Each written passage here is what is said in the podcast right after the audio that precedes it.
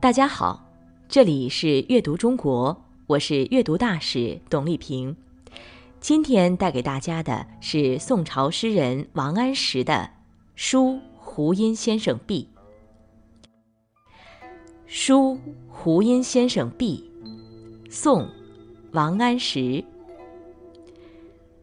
茅檐长扫净无苔，花木成畦手自栽。一水护田将绿绕，两山排闼。送青来。草房与庭院因为经常打扫，所以干净的没有一点青苔。花草树木排列整齐，都是主人亲手栽种打理的。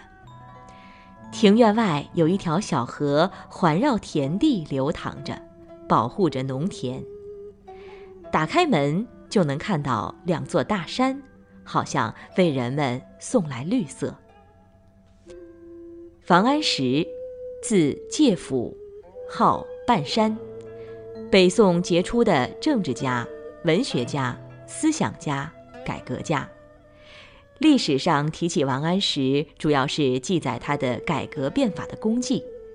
其实，王安石的文学成就也非常高，无论是散文、诗歌还是词。都非常有名，其中他的散文雄健简练、奇绝峭拔，哪怕在唐宋八大家中也是名列前茅的。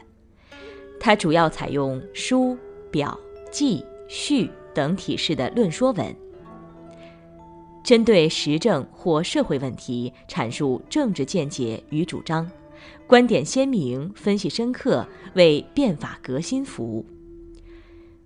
王安石的诗歌与他的仕途命运紧密相连，分为前后两期，在内容和风格上有较明显的区别。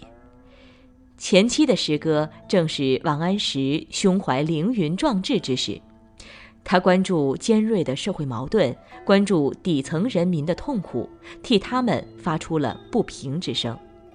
后期的诗歌是王安石被罢免丞相之后，他隐居在家之时，他陶醉于山水田园中，抒发一种闲适的情趣。王安石的词今存约二十余首，风格豪放，对后来的词坛影响深远。从文学角度来说，王安石成就杰出，并且推动了北宋的诗文革新运动，不愧是一代文学大家。这首诗的标题《书胡因先生壁》，其中“书”即为书写，胡因先生是王安石晚年居住金陵时的邻居，也是他的好朋友，“壁”指的是墙壁。标题的意思是题写在胡因先生家屋壁上的诗。胡因先生即杨继，字德逢，是一位躬耕田园的隐士，与王安石交情深厚。王安石曾经在《元丰行是德逢》诗里有这样的诗句：“胡因先生作草室，看踏钩车望秋实。”先生在野故不穷，击壤至老歌元丰，足见两个人的友谊深厚。王安石题在胡因先生壁上的诗共有两首，这是其中一首，也是相当有名的一首诗。王安石因为主持变法，先后两次被罢免丞相官职，晚年回到江宁（今南京）居住。他从此不再过问朝廷政事，而是勤于读书、游山玩水、陶冶情操。在此期间，他的作品构思精巧，字句别致，意境清远。《书胡因先生壁》就是其代表作。诗歌描绘了一个静谧而富有生机的小院落，赞扬了胡因先生高洁品质。其实，这也是诗人品质的真实写照。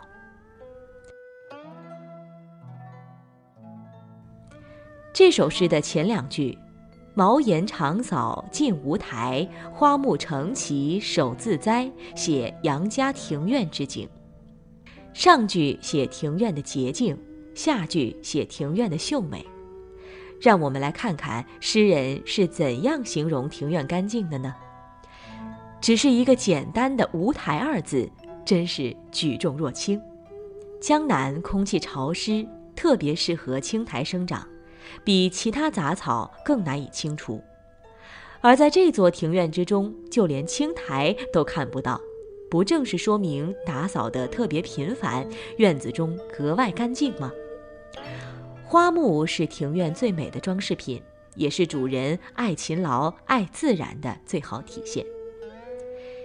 一水护田将绿绕，两山排闼送青来。当诗人的目光从院内花木移向院外的山水时，他看到了一条河流、一片农田和两座青山。